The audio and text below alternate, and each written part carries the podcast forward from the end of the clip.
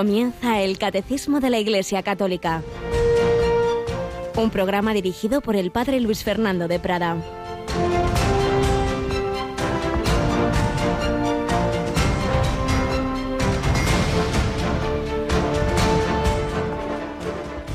Si alguien se cree religioso y no refrena su lengua, sino que se engaña a sí mismo, su religiosidad está vacía.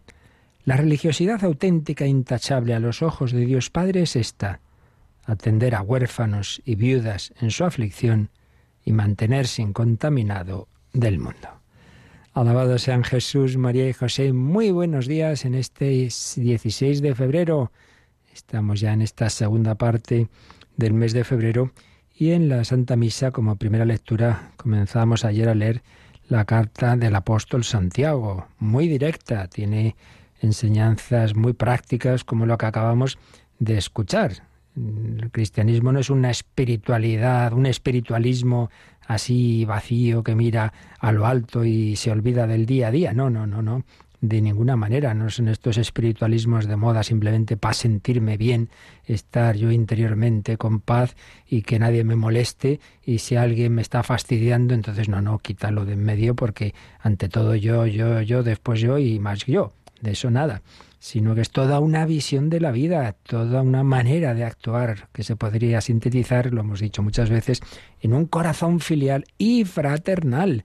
Y fraternal. Por eso, si alguien se cree religioso porque reza mucho, o a lo mejor no es que rece, sino que se mete en su propia cabecita, y eso no se manifiesta en la caridad, la caridad de pensamiento, la caridad de palabras, el peligro de la lengua y la caridad de obras, atender a huérfanos y viudas, pues si no es así, pues eh, habrá que examinar mucho esa religiosidad y ver si realmente eres seguidor de Cristo o de ti mismo, pues bajo capa supuestamente cristiana. Y precisamente en el Evangelio leemos un milagro curioso en que Jesús curó a un ciego, pero en dos momentos. En el primer momento, pues decía este ciego, veo hombres, pero me parecen árboles. Todavía no veía del todo. En un segundo momento el Señor le vuelve a poner las manos en los ojos y entonces ya ve con claridad. ¿Qué significa esto? Todos los milagros de Cristo, aparte de su realidad histórica y, dimensión apologética de mostrar su divinidad, tienen también una dimensión simbólica, espiritual para nuestra vida. Significa que el Señor nos va dando esa visión de fe, ver las cosas con los ojos de Dios. Y no es todo o nada, cero o mil, no. Muchas veces tenemos, sí, tenemos fe, pero no tanta como para ver todo como deberíamos. Y eso se manifiesta sobre todo en los momentos duros, en las cruces. ahí nos enfadamos, no vemos las cosas con los ojos de Dios.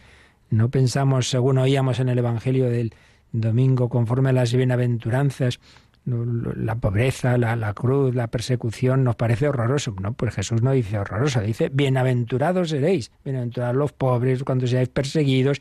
Claro, tenemos una cierta visión de fe, no toda. Por eso cada día hay que decir, Señor, aumentanos la fe que yo vea todo con tus ojos. Pues así se lo pedimos al Señor y así lo pediremos especialmente muchos dones del Espíritu Santo para quien a partir del próximo sábado va a ser el nuevo obispo de Corea Cáceres. Hoy tenemos aquí, se estrena en estas horas, a Marta Troyano. Buenos días, Marta. Muy buenos días, Padre, y a todos nuestros oyentes. Bueno, pues ya sabemos, ya sabes Marta, ayer ya lo dijimos, pero vamos a repetirlo, que este sábado tenemos consagración episcopal y toma de posesión de esa querida diócesis extremeña, ¿verdad? Sí, sí, de Coria Cáceres. La verdad que es un gustazo eh, unirnos a la alegría de todas estas diócesis. Celebramos la consagración episcopal y toma de posesión de Monseñor Jesús Pulido Arriero como nuevo obispo de Coria Cáceres. Será el sábado a las 11 de la mañana. Y les invitamos, por supuesto, a que se unan a esta retransmisión.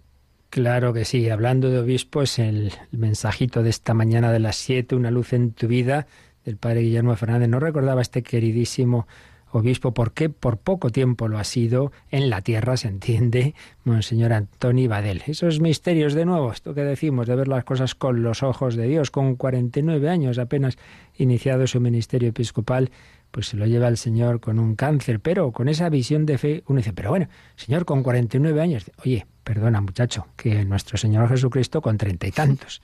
Eso se nos olvida, ¿verdad? Y es que la cuestión no está en los años de vida, sino en vivirlos en plenitud. Y si uno ya ha cumplido esa, esa misión, pues no se trata de que estés aquí más o menos tiempo, si lo importante es llegar a la santidad y eso es lo más fecundo. Bueno, pues así se lo pedimos al Señor, a la Virgen.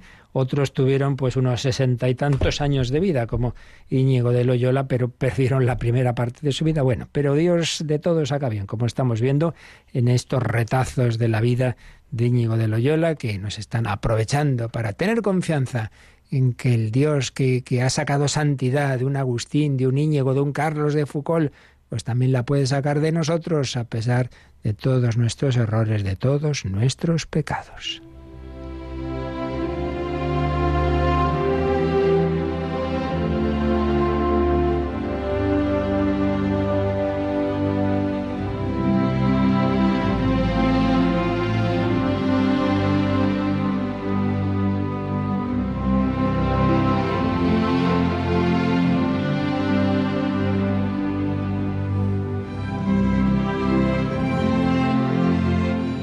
Bueno, pues ayer nos quedábamos en ese momento crucial de la vida de Íñigo de Loyola, cuando ese hombre con grandes virtudes y grandes pecados y defectos, pero con esa fortaleza, esa valentía que tenía, animó a unos pocos a no rendirse a los franceses, a quedarse en esa ciudadela de Pamplona, pero claro, todo el mundo sabía que eso era imposible.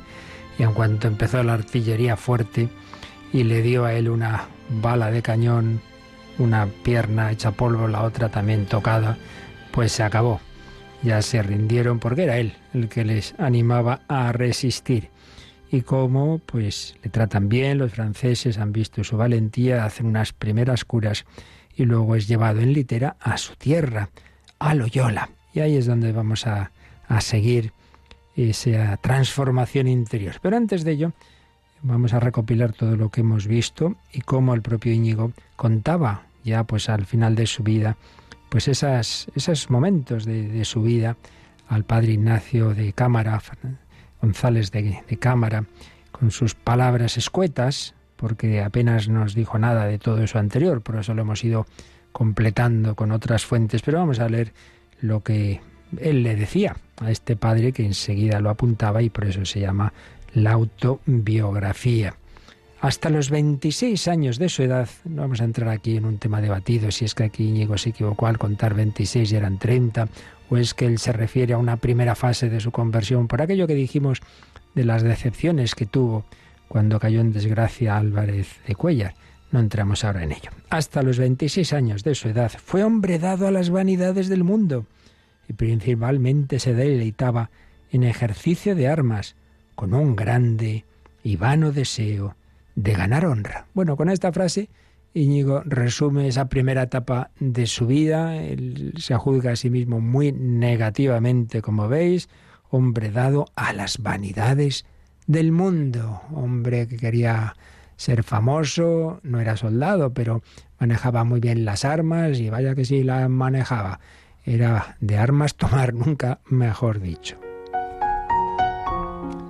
Y así, estando en una fortaleza que los franceses combatían, y siendo todos de parecer que se diesen, salvas las vidas, por ver claramente que no se podían defender, él dio tantas razones al alcaide que todavía lo persuadió a defenderse, aunque contra parecer de todos los caballeros, los cuales se conhortaban con su ánimo y esfuerzo todo un carácter, ¿eh? Animó a todos esos poquitos a defenderse y a no entregarse, a no rendirse. Y venido el día que se esperaba la batería, él se confesó con uno de aquellos sus compañeros en las armas. Ya dijimos que no es que se pensara que eso era la confesión sacramental, era una especie de acto de contrición, añadiendo pues ese gesto de humildad. Y después de durar un buen rato la batería, la artillería, le acertó a él una lombarda en una pierna, quebrándosela toda, y porque la pelota pasó por entrambas piernas, también la otra fue mal herida. Pues tenemos a ese Íñigo vanidoso, valiente, pero lo tenemos muy mal herido. Mira tú, va a ser en la providencia el cauce de su conversión. Y así cayendo él, los de la fortaleza se rindieron luego a los franceses, los cuales, después de se haber apoderado de ella, trataron muy bien al herido, tratándolo cortés y amigablemente. Y después de haber estado doce o quince días en Pamplona, lo llevaron en una litera a su tierra, en la cual, hallándose muy mal, y llamando todos los médicos y cirujanos de muchas partes, juzgaron que la pierna se debía otra vez desconcertar y ponerse otra vez los huesos en sus lugares, diciendo que por haber sido mal puestos la otra vez, o por se haber desconcertado en el camino, estaban fuera de sus lugares y así no podía sanar. E hízose de nuevo esta carnicería, en la cual así como en todas las otras que antes había pasado y después pasó, nunca habló palabra, ni mostró otra señal de dolor que apretar mucho los puños.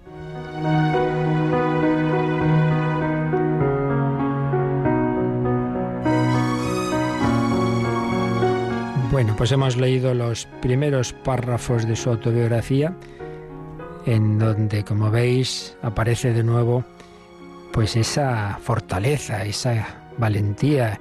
Madre mía, entonces no sabían que era una anestesia y todo lo que es el dolor de los huesos. Una y otra vez ahí él quería que sí, que sí, que eso se lo arreglasen. Primero, claro, tenía que curarse, pero luego veremos que también por motivos de su vanidad. Bueno, pues esto es lo que el propio Íñigo nos cuenta. Pero ahora, como estamos haciendo, vamos a intentar entrar un poco más en el alma de Íñigo con la ayuda de esta preciosa biografía Ignacio de Loyola solo y a pie del padre Ignacio Tellechea y Dígoras. Cual otro Quijote molido y descalabrado, nos escribe, llegaba Íñigo a Loyola en la primera quincena de junio. Don Martín, su hermano, le reprocharía su locura de Pamplona. Doña Magdalena, la mujer de don Martín, lo cuidaría con solicitud silenciosa. Los dolores de Íñigo no permitirían las tranquilas conversaciones que siguen a las aventuras. Eran insoportables y profundos, como suelen ser los de hueso. Su rodilla derecha, destrozada, empeoraba. Se llamó a médicos y cirujanos de muchas partes, como acabamos de escuchar. Sabemos los nombres de varios, incluso lo que le, le cobraron. Todo esto, pues, es muy histórico y bastante conocido. Todos fueron de parecer, del mismo parecer, que había que desconcertar nuevamente los huesos, como acabamos de escuchar. Pero a pesar de todo, empeoró. No podía comer, se presentaron síntomas que suelen ser de muerte, dirá Íñigo enseguida en esa autobiografía que, de la que hemos leído unos primeros fragmentos. Los médicos tenían muy poca confianza en que saliese adelante. Este se muere. Era el día de San Juan, el 24 de junio. Recordemos que estamos en 1521, día en que los azpeitianos acudían a la ermita dedicada a San Juan Bautista. Fue aconsejado que se confesase. Recibió los sacramentos. Ahora ya la confesión verdadera, antes había sido pues ese acto de contrición y de nuevo vemos, lo hemos comentado muchas veces, Íñigo, pues claro, como toda su familia, eran de fe católica, pero una fe muy poco vivida. Ahora, claro, llegan esos momentos y ahí, ahí todo el mundo se acuerda de, de su fe y recibe los sacramentos. Seguro, dice Tellechea, que en su interior haría un balance, un nuevo balance de su vida.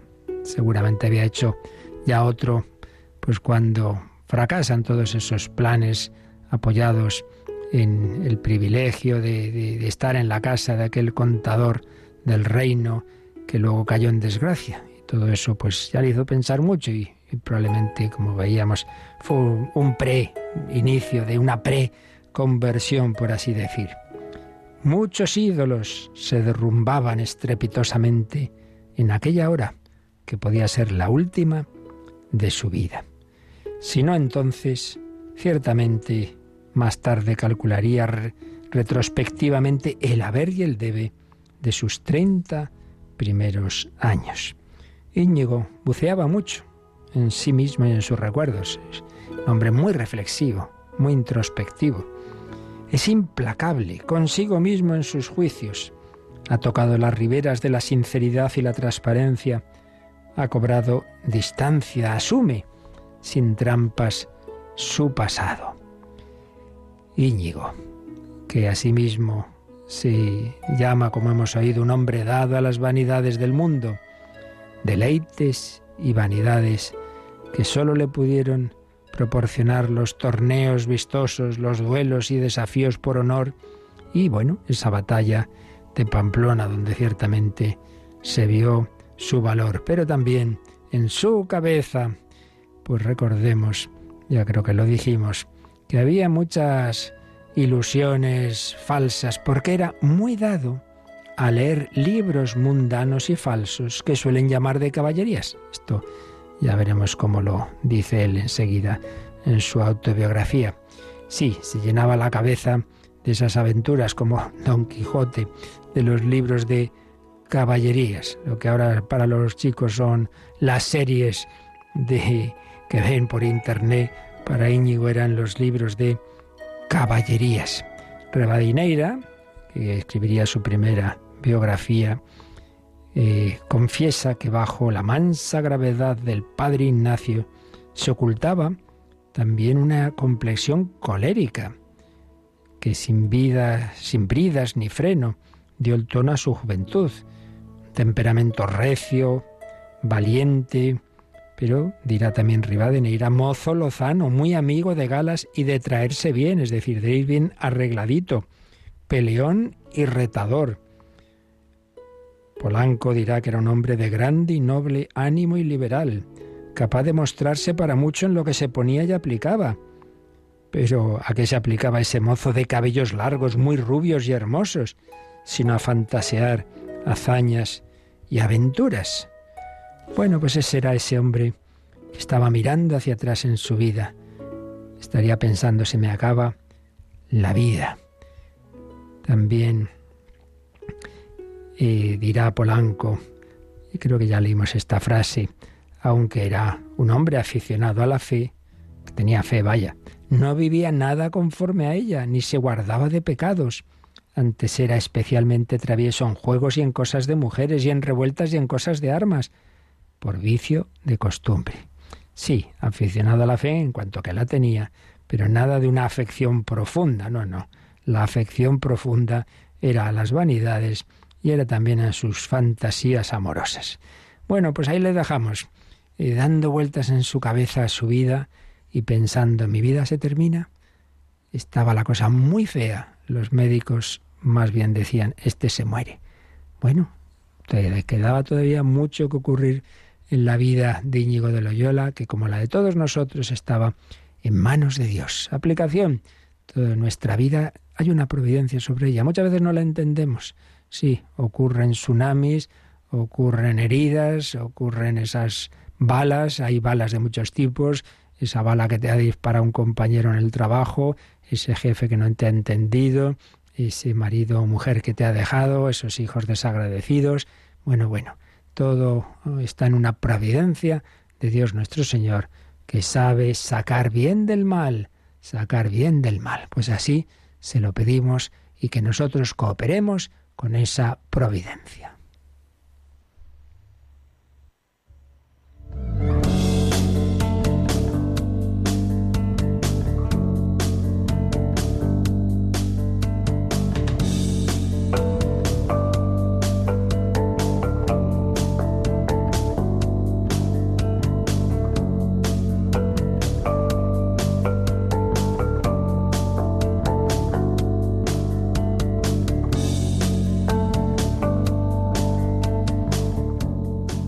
Bueno, Marta, tú has estado en Loyola. Pues mm, gracias a Dios sí. Ah, menos mal. Creía, te iba a decir, pues si no, te vas el fin de semana que viene. sí, sí, sí que he estado. La verdad que una experiencia muy bonita. También de mucho encuentro con el Señor allí. Sí, la verdad que sí. Ver esa habitación donde tuvo lugar esto que estamos contando, esa convalecencia, ese estar a punto de morir convertida en capilla, la capilla de la conversión y celebrar ahí la Santa Misa, pues es toda una experiencia. Bueno, pues también hay evidentemente una providencia de Dios sobre las personas y sobre las comunidades y sobre la Iglesia como tal, no faltaría más. Bueno, y estamos viendo cómo esa providencia divina y que ha llevado toda la historia al centro, al punto central, que es la encarnación, la revelación, y cómo esa revelación de Cristo se nos transmite a través de la Iglesia por esos cauces de la tradición y de la Escritura, pero no solo la enseñanza, sino la presencia de Cristo, su gracia, su actuación salvífica a través de la liturgia sobre todo. Dios tiene mil caminos, pero el central y principal y el, digamos el, el ordinario del, por el que vienen los, los dones fundamentales es la liturgia, cuya columna vertebral son los sacramentos. Pero como esta revelación y esa liturgia y toda esa vida cristiana, como es para todos los pueblos de todas las épocas, de todas las naciones y continentes, lógicamente lo que es ese núcleo central, pero luego se incultura, igual que el Hijo de Dios se hizo carne en un sitio concreto y vistió como vestía la gente de entonces y hablaba con la lengua de entonces, etcétera, etcétera, pues esa especie de encarnación se sigue realizando. Cuando la Iglesia llega, pues como llegó, pues ya no solo al próximo Oriente, sino como llegó a, las naciones del Mediterráneo, a todo el Imperio Romano, como llegaría pues al Oriente más lejano, como siglos después pues llegaría a América, a, África, etcétera, y claro, pues en todos esos sitios ese mismo mensaje, pero va revistiéndose de las formas, de los estilos propios y purificando lo que ahí pues es algo malo, lo que es algo eh, consecuencia de, las heridas del pecado, purificando eso, pero integrando lo bueno que hay. Por eso estamos viendo cómo siempre hay un juego en la Iglesia Católica en todas sus dimensiones entre la unidad sustancial de la fe, de la liturgia, de la, de la santidad, unidad sustancial, pero a la vez con la pluralidad y diversidad que proviene, hemos estado viendo varias razones. Una, pues que Dios es infinito y nunca ningún ser humano ni ninguna cultura puede agotar todo lo que Dios se nos ha dicho, lo que nos ha dicho, se nos ha revelado, infinitud de Dios, limitación del hombre. Claro, ningún hombre es capaz de agotar todo eso que Dios nos da. Luego, pues simplemente que el Señor pues reparte sus dones, sus talentos, sus carismas. Y, luego pues que nadie puede imitar completamente a Jesucristo y por eso hay distintas espiritualidades, en fin, muchas razones mm, que nos dicen que siendo la Iglesia una, es una de sus notas, una santa católica y apostólica, pero esa unidad no es uniformidad propia de los totalitarismos en absoluto. Por eso el Señor que ha creado una naturaleza con muchas diversidades, ya para empezar biológicas, y por eso hay tantos temperamentos, pues el de Íñigo de Loyola no era, no era el de otro de sus compañeros que tendría más adelante, ¿no? ni mucho menos, y Santa Teresa no es San Juan de la Cruz, pero la gracia va actuando en esa diversidad. Pues eso pasa también con la liturgia. La liturgia sustancialmente es la misma en toda la Iglesia Católica, pero si uno asiste a una celebración en, del rito, los ritos católicos orientales, o al, romano actual o al romano anterior o al hispano mozárabe diría, hombre, pues sí, es lo mismo lo esencial, sí, aquí hay esto, la palabra, la alabanza de Dios, la plegaria eucarística, la comunión, sí, sí, pero luego externamente bastante distinto. Bueno, pues esto es lo que hemos estado viendo en estos días, tradiciones litúrgicas y catolicidad de la Iglesia. Y hay un número en letra más pequeña que significa que, bueno, que es una cosa no tan importante, es un poco como un, complemento, una cierta erudición, pero bueno, que por lo menos que tengamos un poquito de idea, sin profundizar mucho, porque ya hemos repetido varias veces que estos temas, pues para eso tenemos programas especiales de liturgia que explican profesores de liturgia, que un servidor no lo es, pero en el catecismo se nos dice lo esencial para que al menos tengamos un poquito de idea de todo ello. Pues vamos a leer ese número, como digo, un poco de complemento, letra pequeña, que es el 1203. Las tradiciones litúrgicas o ritos actualmente en uso en la Iglesia son el rito latino, principalmente el rito romano, pero también los ritos de algunas iglesias locales, como el rito ambrosiano, el rito hispánico visigótico o los de diversas órdenes religiosas, y los ritos bizantino, alejandrino o copto, siriaco, armenio, maronita y caldeo. El Sacrosanto Concilio, fiel a la tradición, declara que la Santa Madre Iglesia concede igual derecho y honor a todos los ritos legítimamente reconocidos y quiere que en el futuro se conserven y fomenten por todos los medios. Esa última frase está tomada, como en tantas otras ocasiones hemos visto, de la Constitución Sacrosantum Concilium del Vaticano II, la Constitución sobre la liturgia. Entonces aquí ha hecho un resumen de los principales ritos, ¿eh? no todos, porque luego también están pequeñas variantes, como puede ser eh, las variantes que se permiten dentro del rito romano en las celebraciones del camino neocatecumenal. Luego aquí, al que tenemos en España, el catecismo lo llama rito hispánico visigótico, más bien el nombre que ha quedado es hispano-mozárabe, porque es el que los cristianos eh, bueno, evidentemente era también el hispano visigótico antes de la invasión musulmana, pero al final lo que nos ha llegado era pues los de aquellos lugares, especialmente Toledo, que eran cristianos, que estaban ahí sometidos al dominio musulmán y que, bueno, pues nos han quedado bastantes testimonios de cómo celebraban ellos la liturgia y particularmente la, la Santa Misa y las bodas, en fin, tenemos bastantes testimonios y todo eso que estaba casi perdido, solo se mantenía un poquito en la Catedral de Toledo y no sé si en alguna otra, pues luego, bajo el pontificado del que fue cardenal arzobispo de Toledo, Marcelo González Martín, se hizo una gran labor de estudio y se, bueno, se actualizó, pero mm, pues sí, sí, se recuperaron pues más o menos los, los aspectos esenciales de cómo se celebraba entonces y fue muy bonito porque estaba yo precisamente en Roma un día de mayo de 1992, una gran peregrinación de la Archidiócesis de Toledo, muchísimos sacerdotes, para concelebrar con San Juan Pablo II en la Basílica de San Pedro la misa en ese rito hispano-mozárabe. Ese es el que los que estemos aquí en España, pues podemos, podemos ver cómo es, podemos participar, podemos celebrar, sobre todo, como digo, en Toledo, pero también en otros lugares, en Madrid, en otras, en otras diócesis. Pero mm, las diferencias fundamentales nos vienen eh, con los ritos que hay en el, en el mundo oriental, en la Iglesia Católica Oriental, ya sabemos, pero bueno, conviene explicarlo porque tenemos también, pues hombre, oyentes que hay que, que no tienen por qué saber todas estas cosas, que hay que diferenciar siempre lo que fue consecuencia lamentable de los cismas, los cismas, las que hubo bastantes en el mundo oriental y sobre todo el gran cisma de Oriente, del que ya se consuma en el 1054, en el cual pues, pues se produce lo que se llama la Iglesia ortodoxa. Ellos asimismos se consideraban los ortodoxos de recta doctrina, digamos, y se separan de, de, esa obediencia a Roma y entonces, bien, e, esa, toda esa eh, iglesia es, la verdad es que comparte con la iglesia católica pues casi todo, es, es muchísimo, gracias a Dios, es mucho más, muchísimo más lo que nos une que lo que nos separa, pero es verdad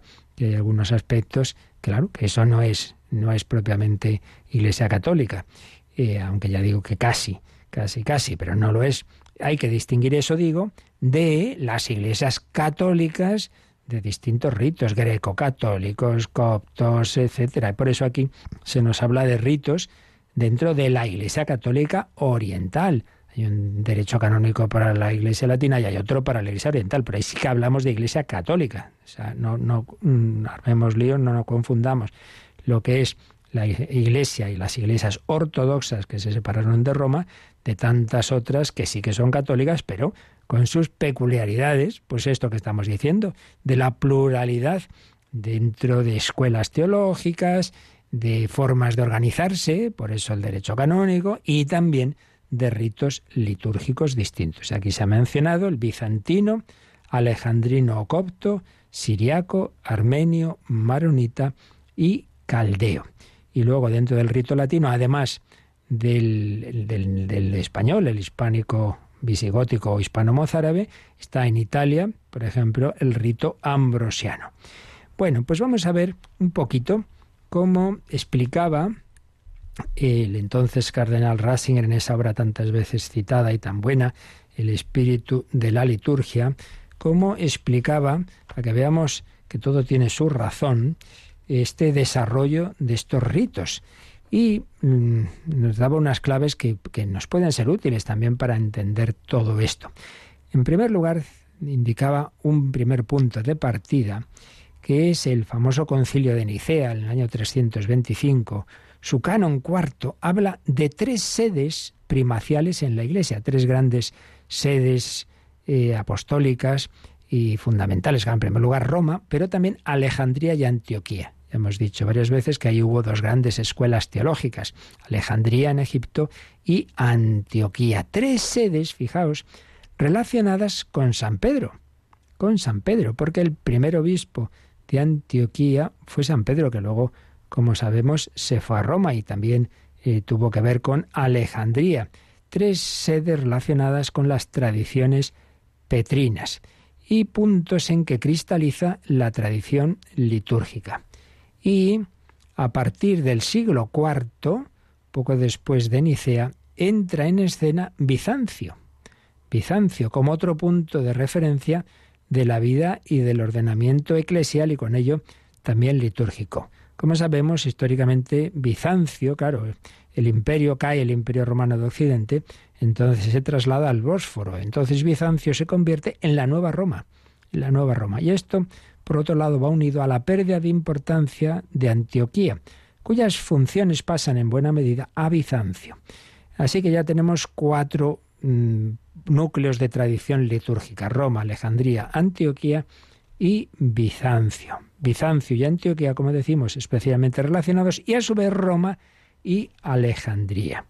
Antioquía. Antioquía tenía que ser un punto central de la tradición litúrgica por ser el lugar de procedencia del cristianismo pagano, en que había nacido el mismo nombre de cristianos. Recordad, en los Hechos de los Apóstoles 11:26 se dice, fue allí donde por primera vez llamaron a los discípulos cristianos.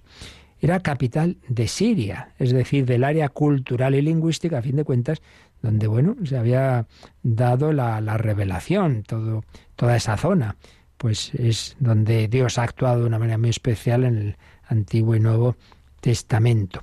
Siria, lugar de grandes disputas teológicas, de grandes escuelas y también punto de partida de tradiciones diversas en la liturgia. Eh, por ejemplo, los ritos siro-occidentales, entre los cuales destaca el rito malabar. Este es un rito que siguió vivo en la India y que parece ser que se remonta al apóstol Santiago. También el rito maronita, los ritos caldeos, siro-orientales o asirios, ritos de una gran eficacia misionera que se pudieron propagar hasta la India, el Asia Central y China, pues en los siguientes siglos. Fijémonos, ¿no? Cómo, este desarrollo de, la vida de la Iglesia a lo largo de los siglos, gracias pues, a la expansión misionera, y todo eso implica pues ir llevando esas características propias de, esos, de esas iglesias de las que salen los misioneros, ¿no? En la India perduró la iglesia malabar, por su parte, el ámbito ritual caldeo se, remonta al apóstol Santo Tomás, el, incrédulo, y luego pues extendió el Evangelio. Pues esto en cuanto a Antioquía. Y del área mm, eclesial de Alejandría dependen los ritos copto y etíopo, etiópico.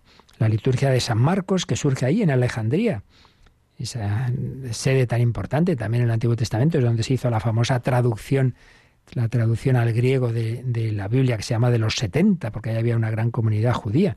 Pues ahí también el cristianismo va a tener mucha fuerza.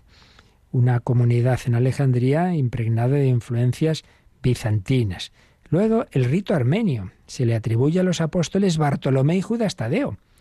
Tiene un significado propio. Aunque es Gregorio el Iluminador, así llamado, el que es considerado como su verdadero padre.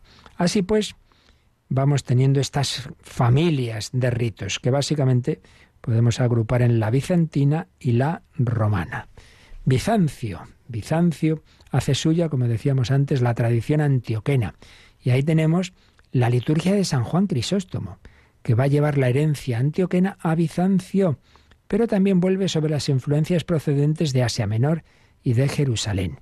Y una gran parte del mundo eslavo adoptó la liturgia bizantina. Bueno, pues esto así como unas, unos grandes rasgos de cómo pues se extiende el cristianismo en, en Oriente, Oriente Próximo, Oriente Medio, y luego ya posteriormente Extremo Oriente, y cómo se va llevando estas tradiciones de Alejandría, de Antioquía, eh, de Bizancio después.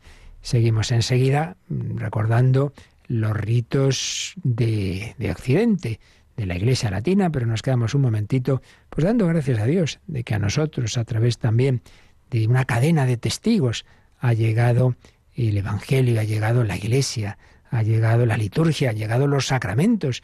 Hay tanta sangre vertida, tantos esfuerzos misioneros para que tú y yo podamos recibir la gracia de Dios a través de la sagrada liturgia.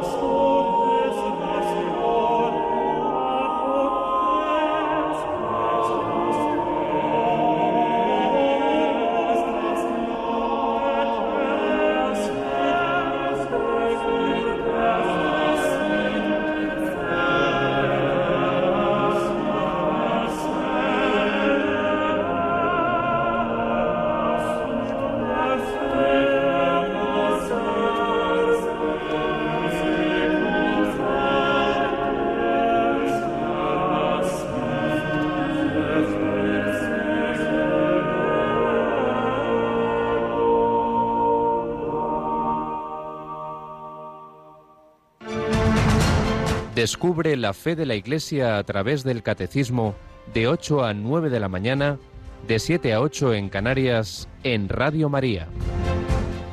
Bueno, pues hemos recordado, resumiendo lo que a su vez resume Cardenal, entonces Cardenal Ratzinger en esta obra, pues algo de esos ritos de Oriente. Y en Occidente, pues básicamente hay tres grandes núcleos. Por supuesto, la liturgia romana, que guardaba un gran parecido con la liturgia latino-africana, pero también está la liturgia de la antigua Galia, lo que hoy es Francia, ¿no? Por eso se habla de liturgias galicanas, una liturgia propia de allí que guardaba afinidad con la liturgia céltica.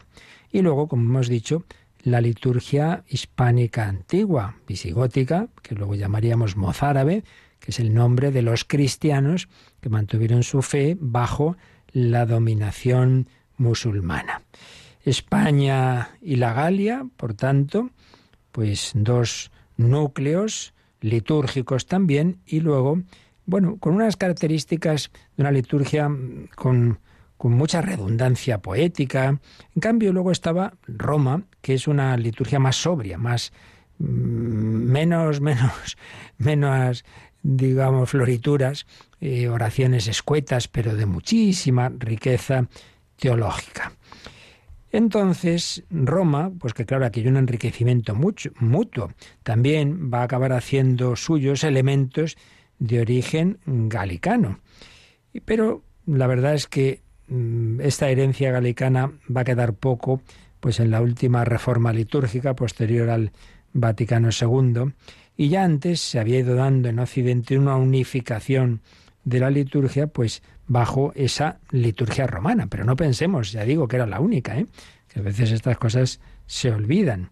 Pues se daban esos diversos ritos. Bueno, consecuencias de este sencillísimo bosquejo que sacaba eh, el cardenal Ratzinger. Decía, por un lado, como a fin de cuentas todos estos ritos remiten en su origen a lugares apostólicos, de origen apostólico del cristianismo. Por tanto, con un arraigo directo con el lugar y el tiempo de la revelación. Y aquí, claro, la consecuencia que ya habíamos mencionado es que toda esta diversidad litúrgica no es fruto de una arbitrariedad, que en un determinado momento a alguien se le ocurre vamos a hacer las cosas así. No, no, no, no, no.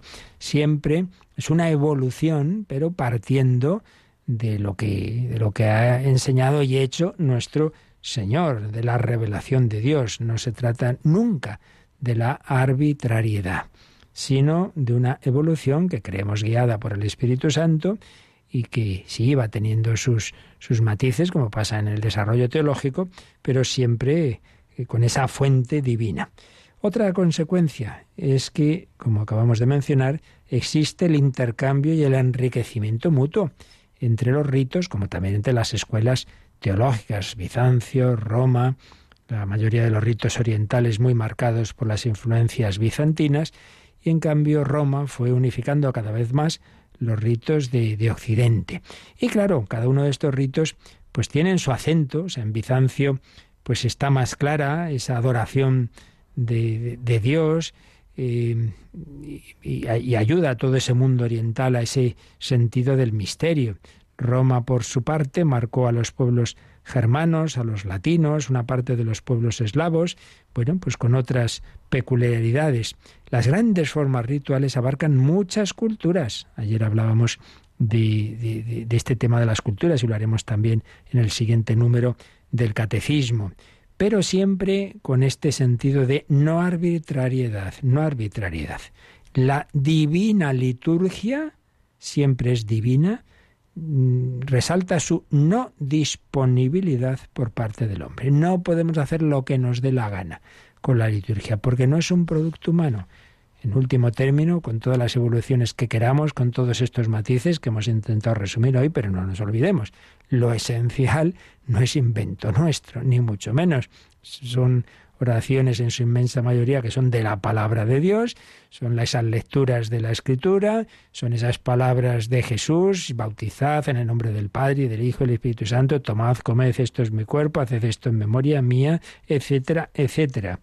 Y la Iglesia y ni siquiera el Papa tiene un poder absoluto sobre eso, no, no, no. Somos todos servidores de la palabra recibida, de la palabra recibida. ¿De acuerdo? Bueno, pues con esto creo que para este programa que simplemente es tener una cierta ideilla del tema y, comentar un poco este número que ya decíamos que es digamos de complemento, que está en letra pequeña, es suficiente. Tenemos eh, los otros programas de liturgia, varios, como sabéis, con expertos que si ya queréis preguntas más, eso, más de expertos, os dirigís a ellos, que un servidor no lo es. Y vamos a dejar ya por lo menos apuntado, Marta, pues ya el, el, último subapartado que tiene esta parte del catecismo, que es dentro de, de, este mismo artículo de diversidad litúrgica y unidad del misterio, viene este titulito que es Liturgia y Culturas. Hemos hablado bastante pues de esa inculturación, pero aquí se va a explicar más. Entonces esto empieza con el número 1204 que por lo menos vamos a leer y quizá alguno de sus marginales. 1204. Por tanto, la celebración de la liturgia debe corresponder al genio y a la cultura de los diferentes pueblos.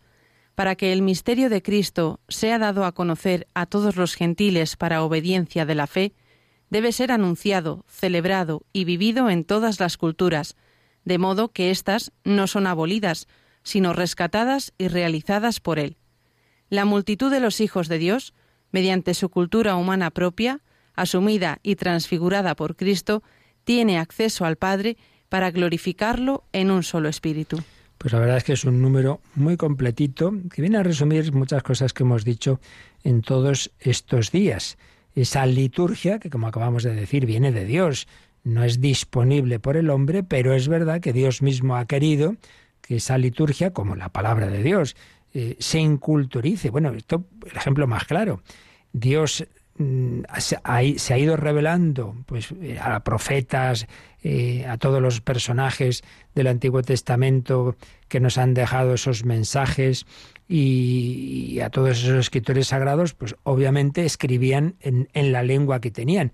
Pero luego, si a mí me dan la Biblia en, en hebreo, en arameo, pues no me entero. porque por desgracia no sé esas lenguas, entonces se hacen traducciones. Bueno, pues eso que entendemos enseguida, que hay diversas traducciones con sus matices, porque claro, traducir no es tan fácil, ¿eh?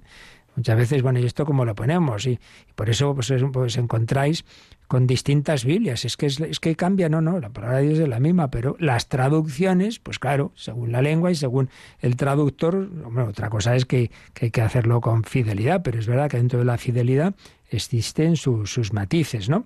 Entonces, eso que vemos con la Biblia pasa con la liturgia. El Señor, bueno, con la liturgia y con la, en general, con la organización de la Iglesia, es decir, ahí lo que viene de Dios se, se, tiene que inculturizar en determinados contextos que tienen sus diferencias. Por eso nos ha dicho este número que también la celebración de la liturgia debe corresponder al genio y a la cultura de los diferentes pueblos. Y es que el objetivo es lo que mm, pone aquí con una frase de San Pablo en Romanos 16, 26, que el misterio de Cristo sea dado a conocer a todos los gentiles para obediencia de la fe. Bueno, pues para que ese misterio llegue a todos, que hay que anunciarlo en un lenguaje que entiendan. Debe ser anunciado, celebrado y vivido en todas las culturas. Fijaos en estos verbos, ¿eh?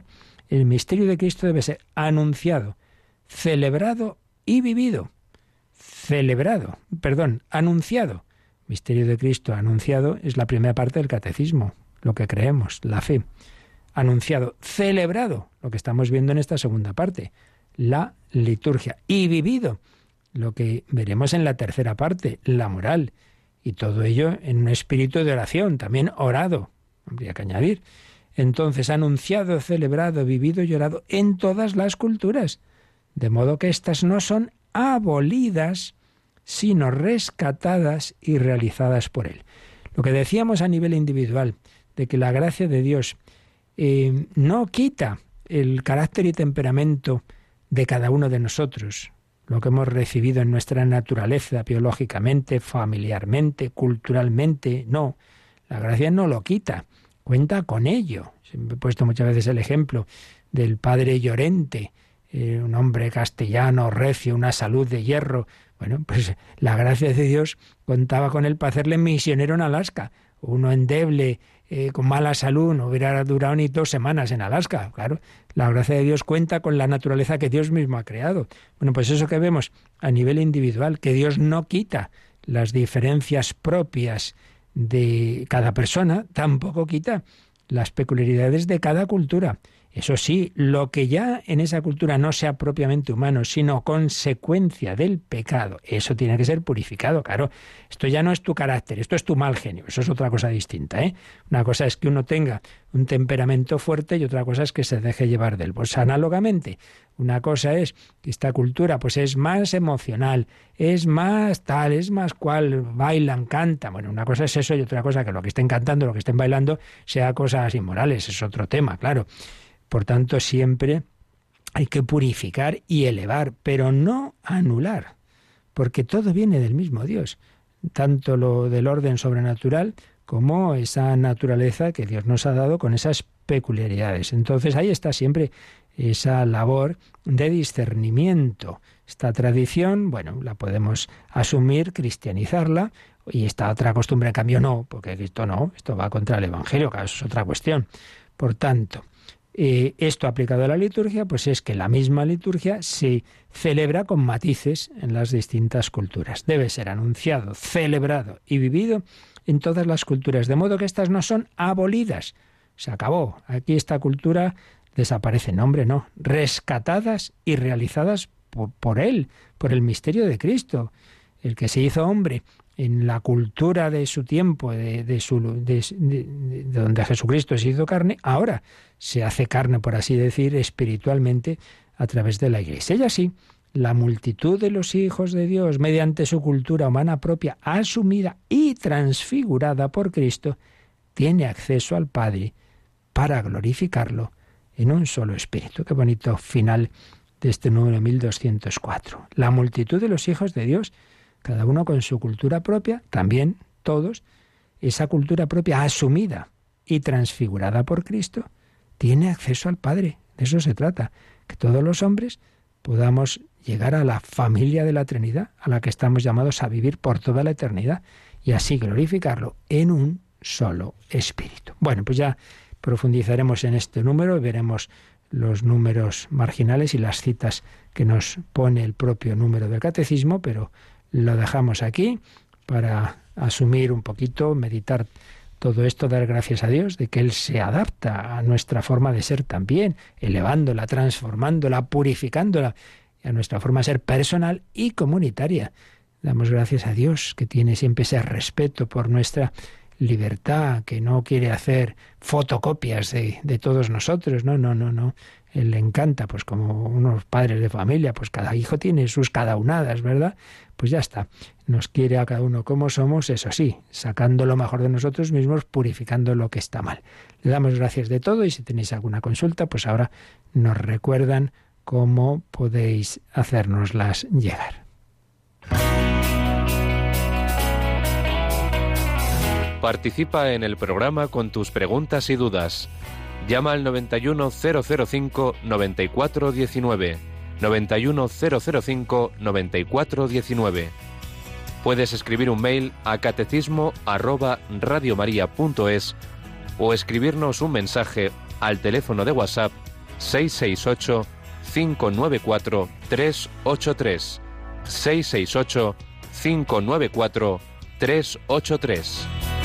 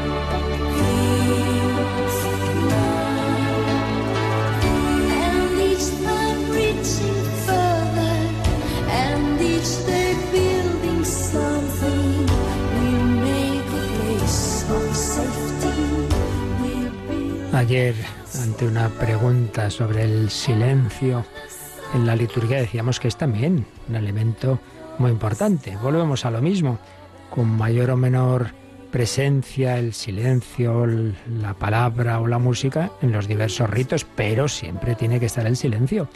Determinados momentos para asimilar la palabra de Dios y sobre todo esa comunión que nos ofrece Jesús de su cuerpo y su sangre. Sobre esto nos ha escrito Jerónimo, me alegro que nos recuerde la oportunidad que tenemos de dar gracias al Señor en silencio después de haberlo recibido en la comunión. Me alegro cuando veo personas quedarse después de la misa. Claro que sí. Esto es muy importante. Eso de comulgar y salir disparado, por Dios, que tienes al Señor dentro hasta que se disuelve esa forma, pues diez minutillos al menos, intentar. No, podéis ir en paz y ya está uno en la puerta afuera, hombre. Quédate dando gracias al Señor de ese regalo. Es Decía Santa Teresa, no hay mejor momento para negociar, decía ella, con el Señor.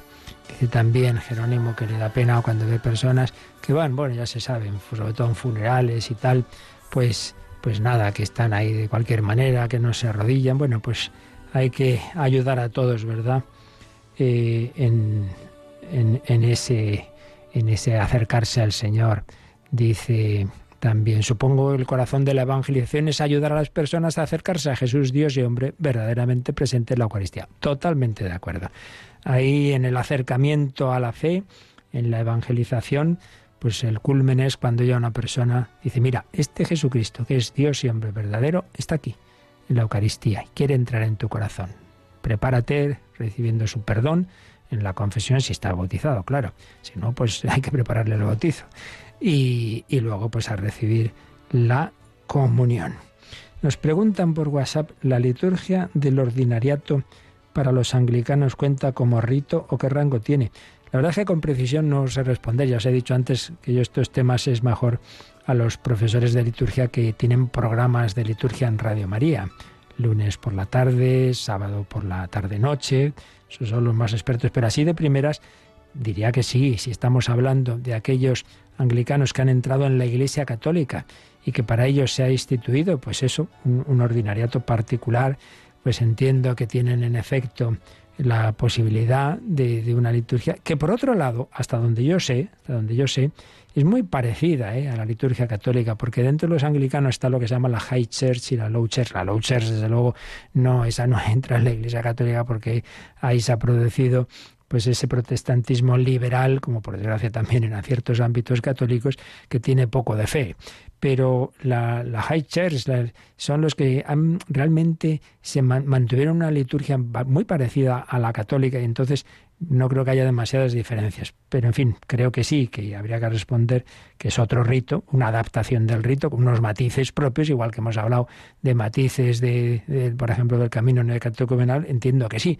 Pero en fin, dentro, repito, de que cada uno habla de lo que sabe más y yo de esto no soy muy experto, así que eso, tenéis ahí los programas de liturgia si queréis profundizar más en ello. Pues nada, lo dejamos aquí dando gracias al Señor y lo importante pues es que aprovechemos, que aprovechemos este, nuestra liturgia y que la vivamos y que si podemos no solo ir a cumplir el domingo, sino algún día más entre semana o ojalá todos los días, pues mira, mejor que mejor, pero bueno, eso ya depende del camino de cada uno. Por eso es tan conveniente el discernimiento y la dirección espiritual, el consejo que nos ayude pues a ver que por dónde me va llevando el Señor, si el Señor me invita y me da su gracia para participar de esto, de lo otro, de más allá, con qué frecuencia también confesar, etcétera, etcétera. Bueno, pedimos al Señor su bendición para vivir este día en su presencia. Yo recuerdo que a la noche os espero en otro programa, ese sí, más de diálogo con la cultura contemporánea. Hoy hablemos psicología y virtud y con un ejemplo muy impresionante de Santo Tomás Becket, llevado a una película preciosa, Becket, que vamos a escuchar algunos cortes de ella y luego un testimonio de una conversión reciente. Eso esta noche a las 11, 10 en Canarias. La bendición de Dios Todopoderoso, Padre, Hijo y Espíritu Santo, descienda sobre vosotros. Alabado sea Jesucristo.